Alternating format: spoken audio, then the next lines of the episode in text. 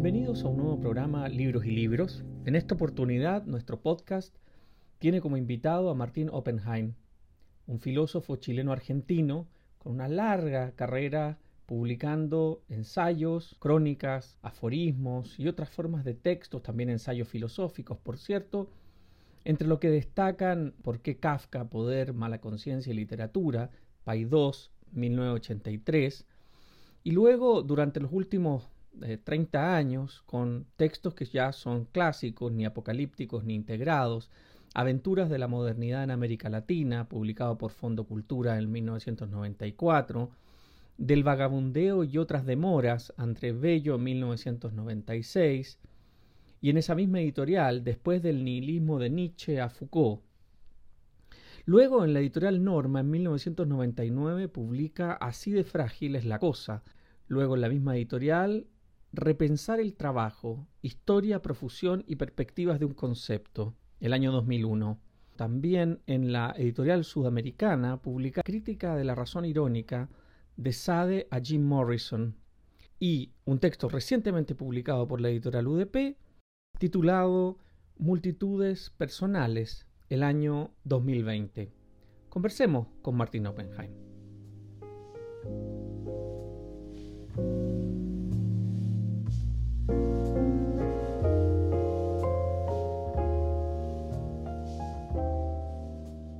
Hola Martín, ¿cómo estás? Hola, Bien, bien. ¿Qué tal, Pablo? ¿Cómo, ¿Cómo te ha tratado el encierro, el inevitable encierro de estos tiempos? Bueno, ahora nos, soltaron, como quien dice, ¿ya? Lo cual eh, produce una cosa muy curiosa, que lo que uno antes daba por hecho, ahora es como una conquista. Entonces tiene un sabor adicional. Es como cuando uno recupera la salud después de haber enfermado y aprecia la salud, ¿no? En vez de darla por hecho. Es lo mismo, más o menos. Claro, en todo caso, Dentro de las cosas buenas que han pasado durante estos meses ha sido la publicación de tu libro Multitudes Personales, Ensayos, Crónicas, Aforismos, publicados con la UDP, Ediciones de Universidad Diego Portales, en el que tú reúnes una serie de materiales que algunos habían sido ya publicados, otros no. Cuéntanos un poco el origen de este libro. El origen fue una propuesta de la editorial de la Universidad Diego Portales, y ellos asignaron a un gran editor para hacerme una especie, como se dice en el fútbol, de marcación al hombre, que es eh, Andrés Braithwaite, que es un buen editor cultural, la verdad, y que, que es apasionado él, lo cual lo agradezco. Y entonces me llamó por teléfono un día en el verano, antes de que apareciera todo el tema de la pandemia, me dijo, necesito que me traigas todo lo que has escrito, lo cual me pareció una cosa muy extraña. Me dijo, menos cualquier cosa que tenga relación con tu trabajo de 25 años en la CEPAL, que es mi alter ego, digamos, o cualquier cosa que sea más bien sociológica. De eso no quiero nada, pero saca, sacando eso todo lo demás, y todo lo demás significaban básicamente publicados tres libros de aforismos, tres o cuatro libros más de entre filosofía y ensayo filosófico, no, no, no texto así académico filosófico.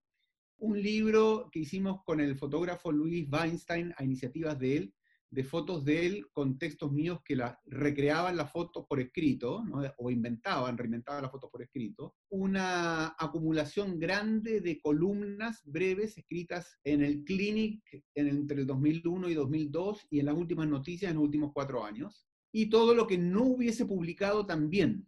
Y yo se lo llevé como diciendo, bueno, tú verás. Y pasaron los meses y como en el mes de, sí, dos o tres meses después, me escribe, me dice, tengo lista la propuesta él.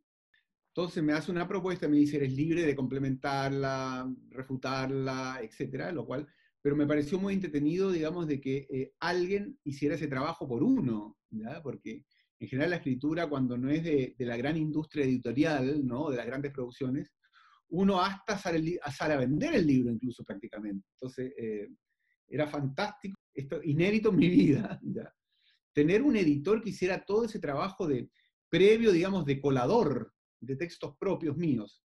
Y ahí empezó una conversación que era cotidiana durante todos los días, a lo largo de, yo diría, 70 días, que entre otras cosas permitía por mi lado, e incluso sugerencias de él, pero sobre todo por mi lado, reinventar mis propios textos. Es decir, textos ya publicados, porque uno tiene la idea básicamente que cuando uno publica algo es cuando ya no va a volver sobre ese texto para corregirlo. Y es una forma de liberación también, porque los, los textos inéditos te persiguen precisamente por la posibilidad de su corrección eterna, ¿no?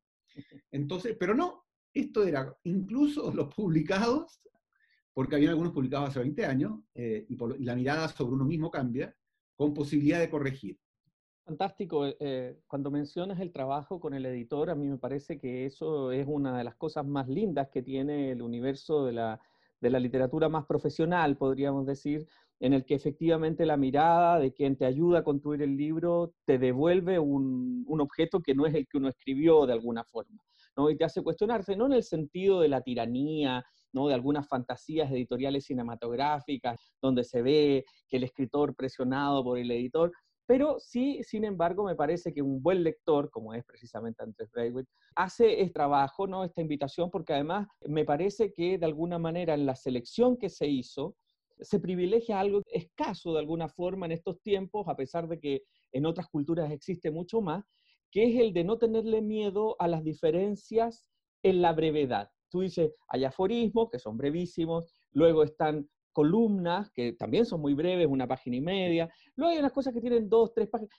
Eso me parece muy fascinante porque, como dice un gran, un gran historiador del arte, lo lindo que tiene el libro es precisamente permitir esta variedad y dentro de esta variedad un cierto formato de la brevedad, que a mí eh, es me, me, parece fascinante porque la ensayística misma, ¿no? de la cual tú practicas y el libro es, digamos, evidentemente deudor, tiene un proceso, digamos, de ajuste entre brevedad y extensión que lo hace un poco inabordable para muchos autores y que tienen la sensación que como voy a publicar una cosa de una página y media y luego una cosa que tiene 10 páginas, pero lo que me interesa y se prueba en el libro es que los textos también tienen una naturaleza y una extensión propia del texto, ¿no? Y, en ese sentido estoy pensando también en los grandes aforistas, de los cuales ya hablaremos más adelante. Pero cuéntame un poco cómo es esta relación tuya con la brevedad.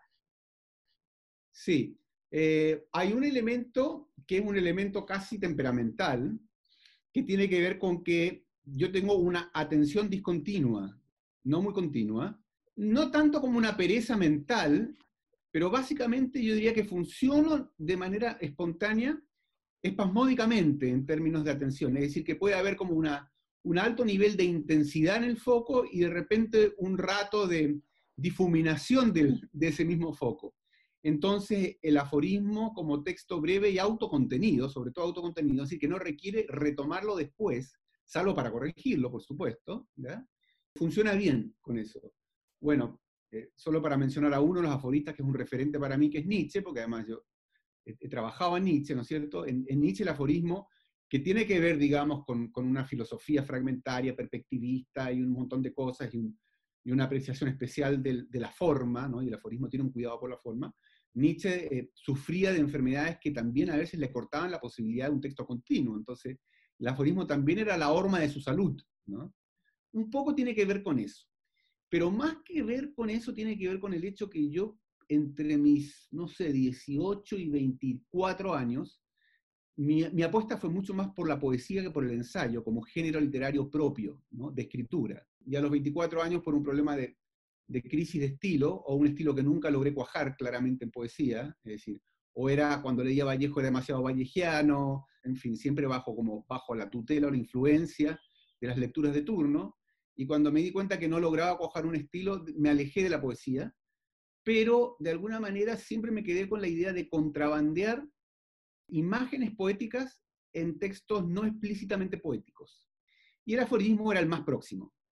Entonces, si, si, por un lado, digamos, si yo tengo un demonio que es la poesía, un poco frustrado, un poco inconcluso, pero al mismo tiempo internalizado como lenguaje, y el otro demonio es la filosofía, o más bien el ensayo filosófico, porque nunca ha sido académico en sentido estricto, el aforismo claramente es el lugar de convergencia o de condensación entre la reflexión filosófica y, la cosa más de imagen poética, ¿no? Es decir, esa especie como de efecto sintético inmediato, ese atajo implica la imagen poética, ¿no? Frente al, concepto que es más de desarrollo.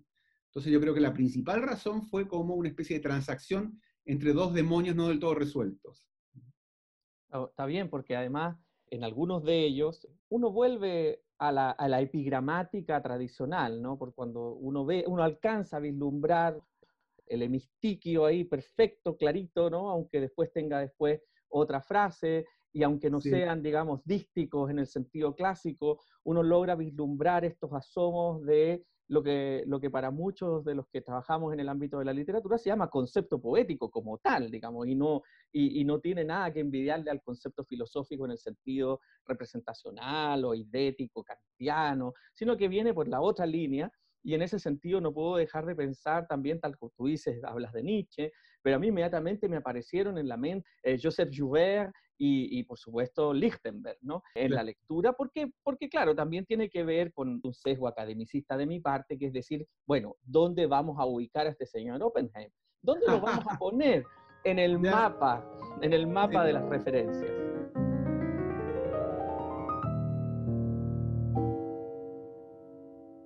En el caso de Lichtenberg sí fue una lectura en algún momento. Uno que yo, mi primer libro propiamente tal fue un ensayo sobre Kafka, que fue bastante temprano en mi caso porque fue publicado cuando yo tenía 28 años.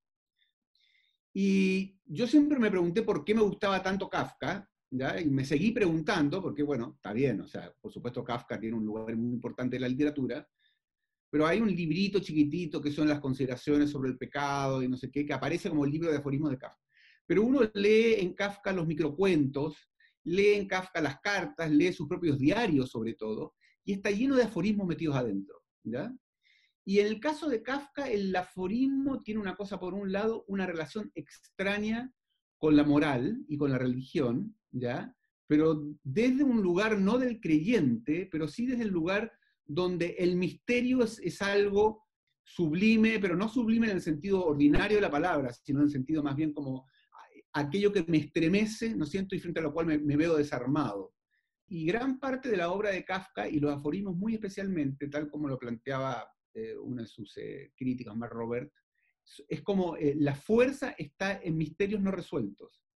O sea, que tiene que ver con el hermetismo poético también. si tú lees, a los herméticos italianos, ¿no? De, de la época gloriosa, a Ungaretti, ¿no es cierto? A Montale, un poco a Saba, eh, hay una cosa como de que hay una belleza increíble, pero tú no sabes bien qué están diciendo.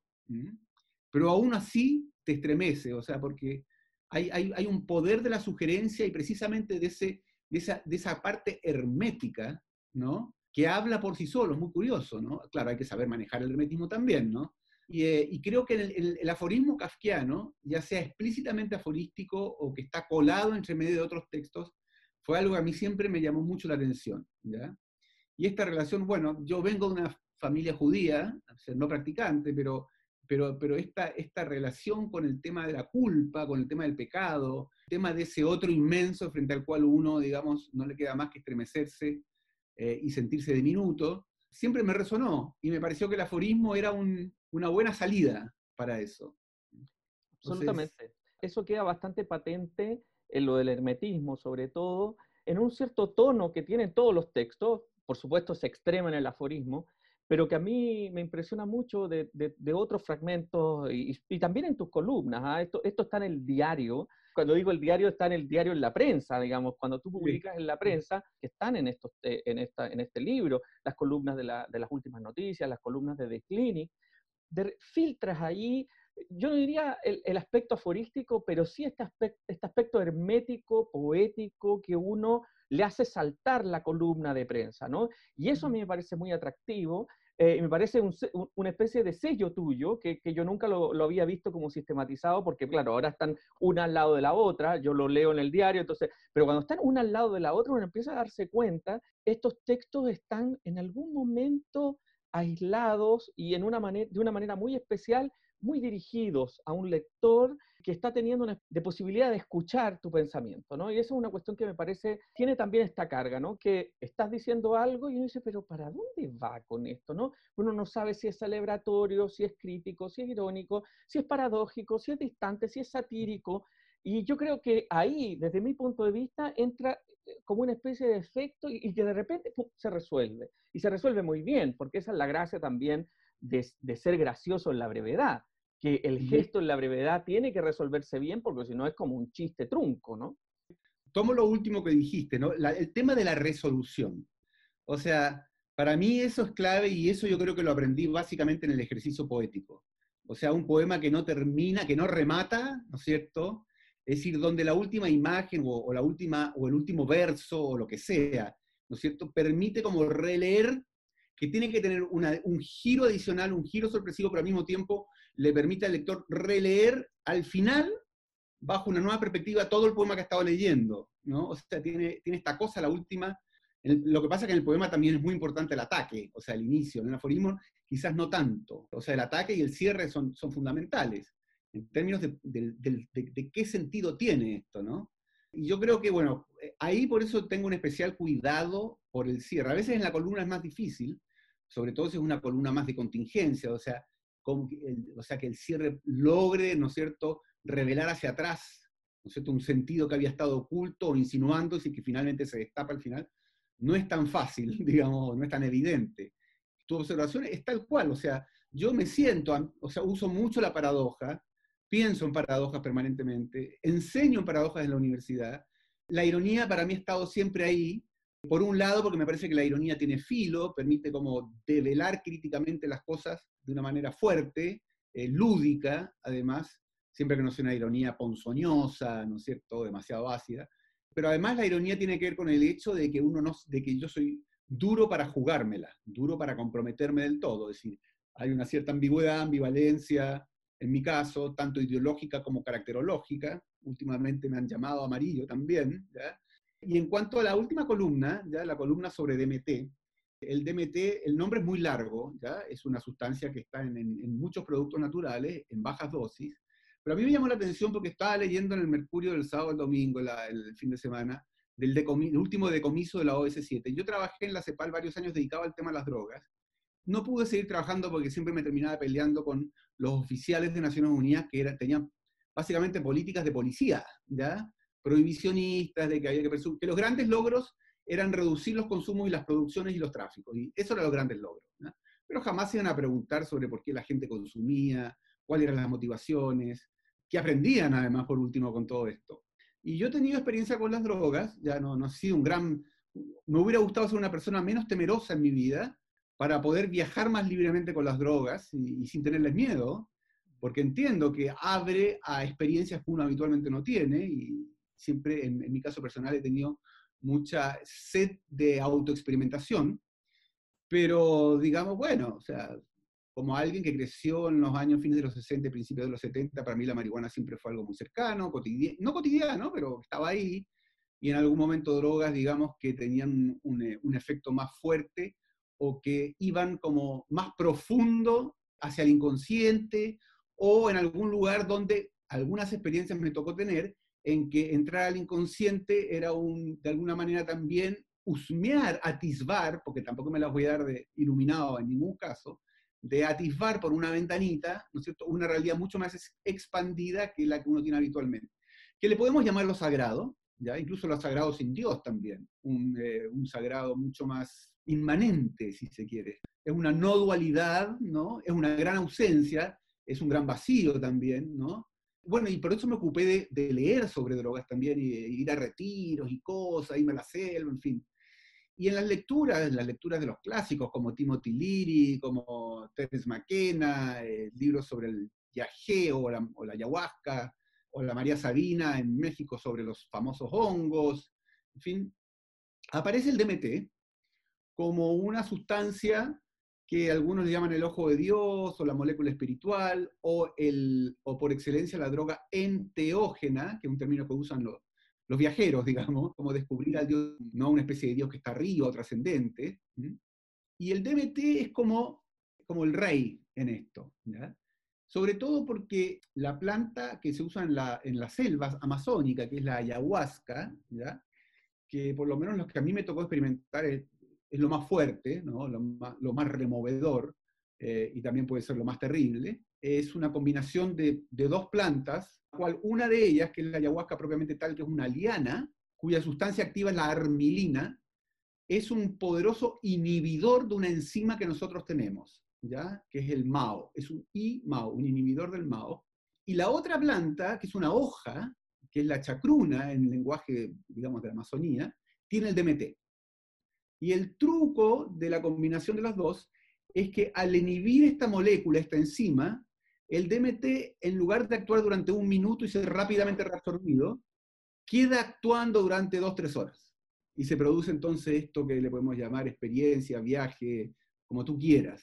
Que no sé cómo será en la versión sintética del DMT, que es lo que se ha decomisado a una escala impresionante según el OS7 de Carabineros, porque si es una versión sintética que no viene acompañada por un inhibidor de la enzima, significa que se está tomando DMT para tener una experiencia de, dos minutos, una especie de flash.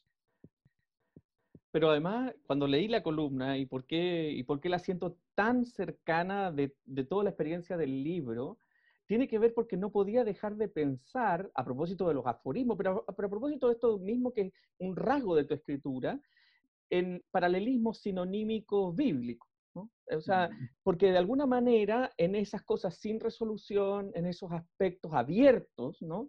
Está esta especie de asomo, ¿no? Así como tú mismo describes de esta experiencia tipo flash, un asomo, tú lo llamas hermético, en un principio lo llamaba como metafísico, ¿no? Como que son asomos metafísicos en, en una cierta zona de oscuridad, oscuridad, dificultad del lenguaje, ¿no? Y que te ponen un tipo de experiencia específica y que no se queda básicamente pensando.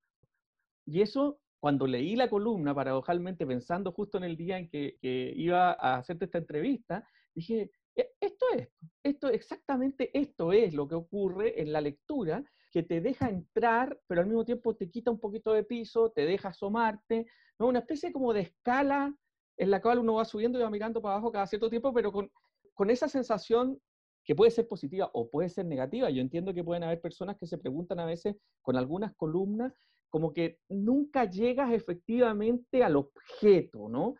sí, se entiendo. Pero sin embargo, cuando hiciste esta columna tan puntual respecto de la droga, el objeto está muy claro porque podría, podríamos decir, estás tematizando precisamente el tema de la experiencia de lo sagrado, de lo divino, que yo personalmente, muy personal puede ser mi lectura, siento que está en toda la escritura fragmentaria que tú estableces, ¿no? Que es que hay un asomo y luego te devuelve y, tú vas dando y vas entregando de a poco. Pero te quiero preguntar al mismo tiempo, porque evidentemente cuando hiciste, tu, desplegaste tu conocimiento sobre, sobre el tema de las drogas ahora y dijiste yo trabajé por todo este tiempo en esta otra cosa, ¿no? Y, tienes esta especie de alter ego que tú llamas el, el que sería este, esta experiencia en la CEPAL. La pregunta es, 30 años después, mirar hacia atrás de esa experiencia, ¿cómo se equilibró esa escritura, llamémosla profesional, social, con esta otra escritura íntima que tiene más que ver con esa dimensión del paralelismo sinonímico, como me gustaría?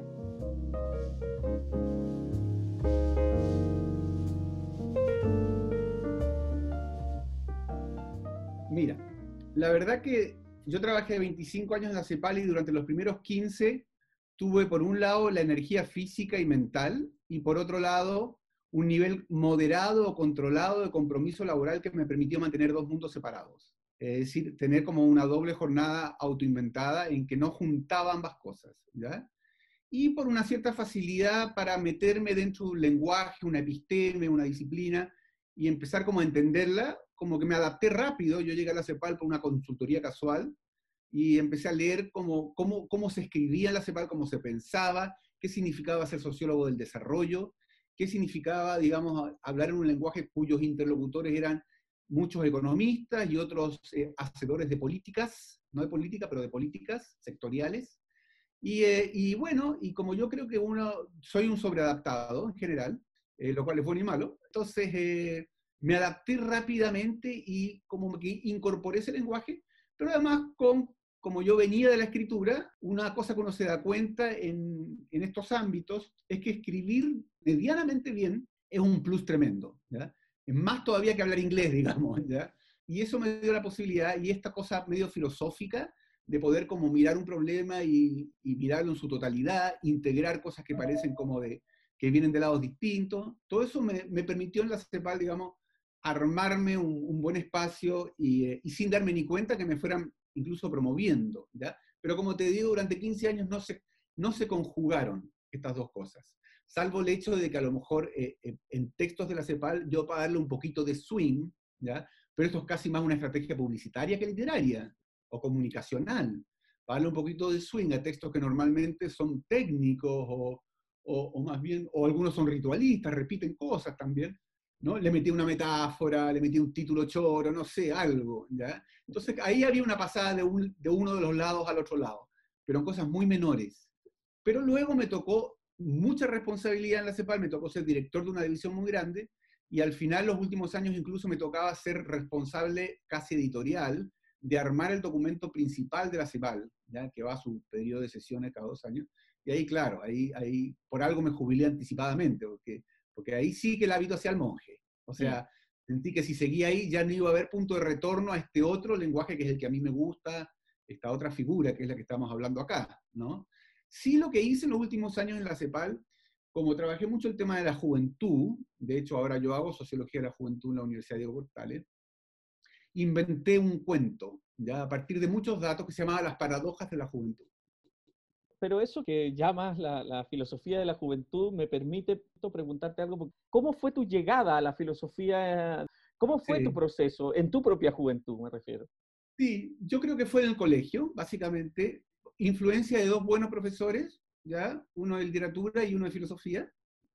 A mí me gustaba escribir desde chico, escribir cuentos, escribir lo que fuera, desde los, no sé, 11, 12 años. Era muy fantasioso. Recuerdo que a los 10 años tenía títulos como de, para 80 novelas. Nunca escribí ninguna, eran novelas de aventura. Yo, básicamente, mi autor de referencia era Salgari en esa época. Eso sí lo recuerdo. Y entonces fue fortuito en ese sentido. Yo, de hecho, era bueno para las matemáticas. Bueno, hay, hay filósofos que han estudiado matemática también. Bueno, eso pasa. Y luego entré a filosofía en el pedagógico en el año 73 y me fui por un lado muy distinto. En el año 73, filosofía en el pedagógico significaba básicamente entrar en el debate político esto antes del golpe, me hice eh, hipermarxista cuanto a identificación con un referente filosófico. Me acuerdo que lo primero que me atreví a escribir fueron, fueron comentarios a las tesis sobre Feuerbach, que están en la ideología alemana de Marx. Y luego a eso, un año después dos años después, a los 19 años, entré en la poesía. Y de hecho dejé de estudiar filosofía por un tiempo. Me fui a Argentina después del golpe, y en Argentina estudié literatura un año, y me di cuenta que estudiar literatura no tenía nada que ver con escribir literatura, así que decidí que no y volví a la filosofía, pero manteniéndome en, la, en básicamente escribiendo en, el registro poético, sobre todo. Yo creo que una de las cosas, fíjate, que me influyó para ser un poco confidente en esto, pero ya a esta altura de la vida no es ningún escándalo, es que yo a los 19 años entré, tomé contacto con la marihuana, con la cannabis, ¿ya? Y fumaba marihuana no en una especie, no en ámbito festivo, sí, de repente con los amigos para conversar, pero mucho más solo. Y me ponía a escribir, y creo que una propiedad que tiene la cannabis, a lo mejor otras drogas también, no sé, pero que a mí siempre, mientras fumé, después ya dejé, pero mientras fumé, una cosa que me hacía era básicamente eh, ser contraintuitivo en la forma de escribir, es decir, combinar, porque uno, uno piensa por series de pensamiento, ¿no? Uno encadena un pensamiento en una serie de pensamientos, y lo que me pasaba con un poco con la marihuana era que cruzaba dos series de pensamientos. Entonces, yo creo que la imagen poética, bueno, un poco la, condensación y el desplazamiento que son propios de, lo onírico, digamos, de acuerdo a Freud, ¿no? Y también la metáfora, ¿no? Y en parte la metonimia, tiene que ver con cruzar series que normalmente van por filas separadas. Entonces yo creo que ahí descubrí ¿no? lo que era eh, la imagen poética, que era esta especie de libertad extraña de cruzar series de pensamiento y acercar lo que está lejos, como diría, ¿no? acercar las cosas más distantes y ponerlas juntas. Porque aunque, aunque puede parecer solo la reconstrucción, digamos, a distancia de los procesos creativos, me parece importante pensarlo porque cuando, cuando uno mira este libro titulado Multitudes Personales, que ya es antinómico, digamos, en su, en su, en su título, también está esta idea de la construcción de un autor fragmentario también, es decir, que no hace grandes proyectos, que no está desarrollando la gran novela, ni el gran tratado.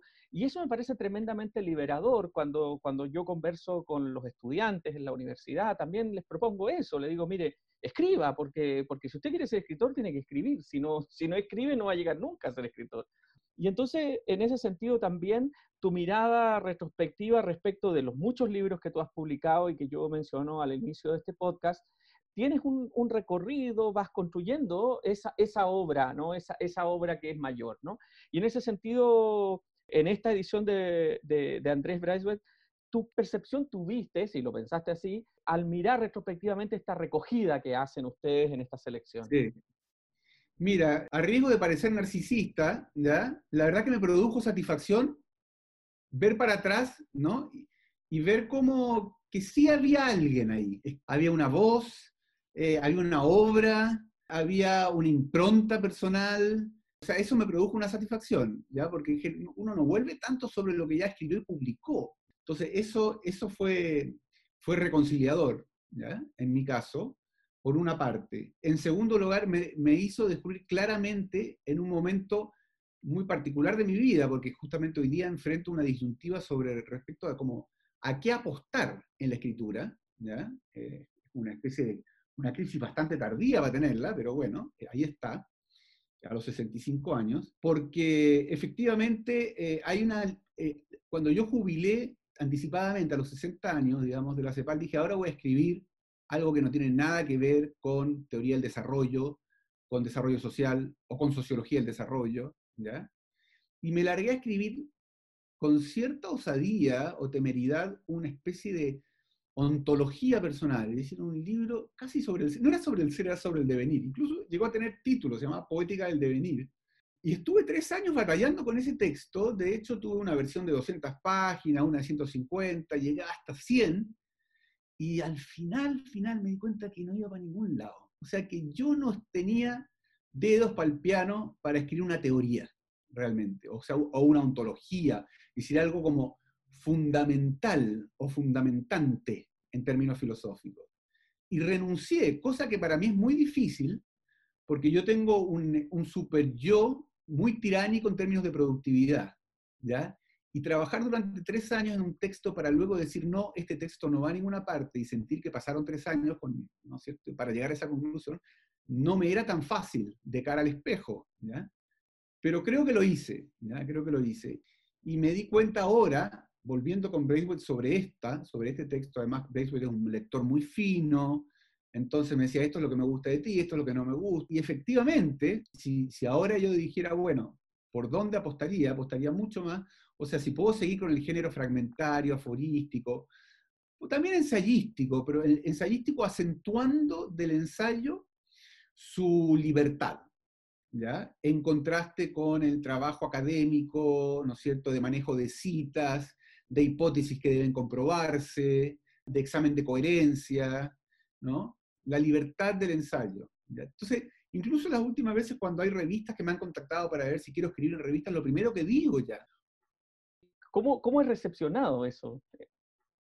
Bueno, yo creo que ya me conocen un poco, saben, saben eh, quién soy y que, y que yo no he hecho una carrera propiamente académica, ya, no la hice, o, me da demasiada pereza tratar de empezar a hacerla ahora. De hecho, cuando, eh, cuando mi autoestima falla, eh, yo me considero un poco un bluff.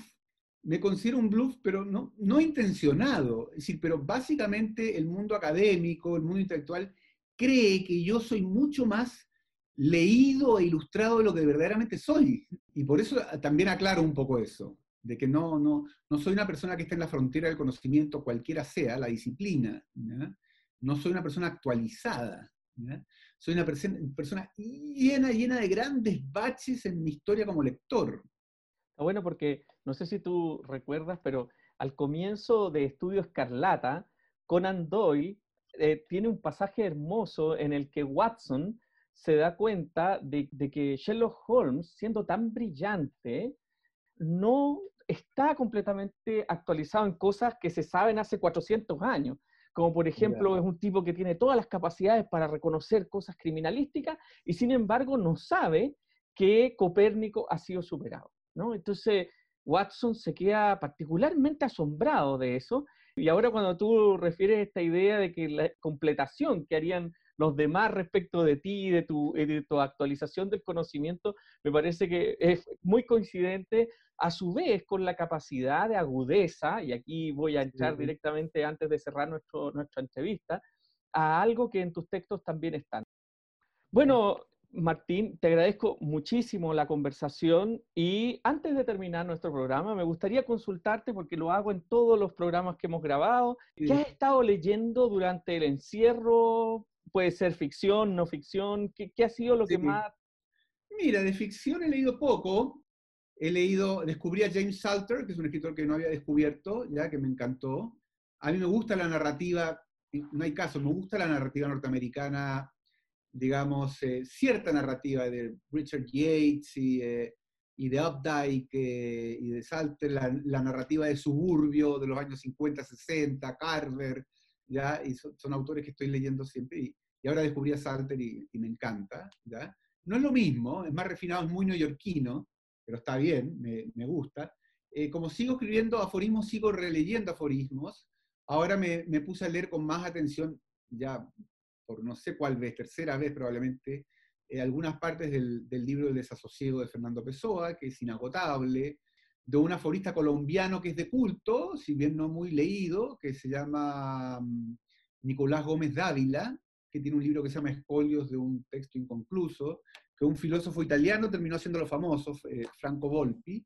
He estado leyendo, bueno, como hice un curso, un intensivo de ocho sesiones sobre Nietzsche, tuve que releerlo, ¿ya? porque lo tenía medio como medio empolvado, tuve que desempolvarlo.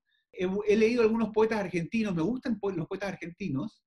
Leído, releí que me encanta porque es una poesía medio metafísica, la de Roberto Juarros. Juarros es un poeta metafísico y es un poeta aforístico también. Y, la verdad es que me gusta. A un poeta que leía yo en la época en que yo hacía poesía y me juntaba con poetas a los 20 años cuando vivía en Buenos Aires y iba al Café El Foro de la calle Corrientes todos los días que eran poetas como Olivero Girondo, como Juan Gelman, como Raúl González Tuñón, poetas argentinos. He releído a un poeta amigo chileno, que es muy particular, pero que a mí me encanta como poeta, y lo voy a explicar por qué, que es Eric Polhammer, porque creo que tiene el don del ritmo en la poesía. O sea, tiene, tiene un increíble don del ritmo. Y después algunos autores que dan vuelta hoy día, estoy tratando de completarlos, eh, Bifo Berardi, eh, la Rosle, la Eva y Luz, que son un poco autores de, diagnósticos de momento, ¿no? de época. Bien, buenísimo, porque esto también deja abierta a nuestros auditores la posibilidad también de no tan solo leer tu libro Multitudes Personales publicado por UDP, sino que también rastrear estas otras zonas que tú has compartido hoy día en este programa con nosotros. Muchas gracias, Martín, por acompañarnos. Pablo, ha sido realmente un gusto y muchas gracias por tu lectura muy, muy, muy aguda del libro. Muchas gracias. Vamos a despedir este programa Libros y Libros. Será hasta una próxima oportunidad. Soy Pablo Quiminato. Muchas gracias.